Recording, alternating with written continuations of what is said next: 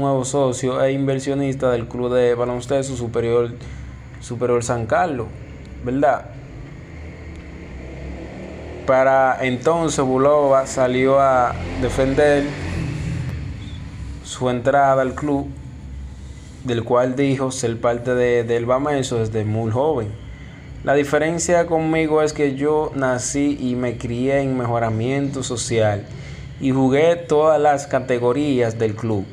No llego de paracaídas. Conozco de baloncesto, conozco los jugadores de mi club.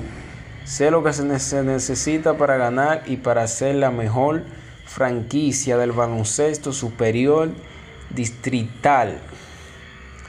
Fueron sus declaraciones al ingresar a la comisión de baloncesto, logrando resultados, ¿verdad? Sorprendente.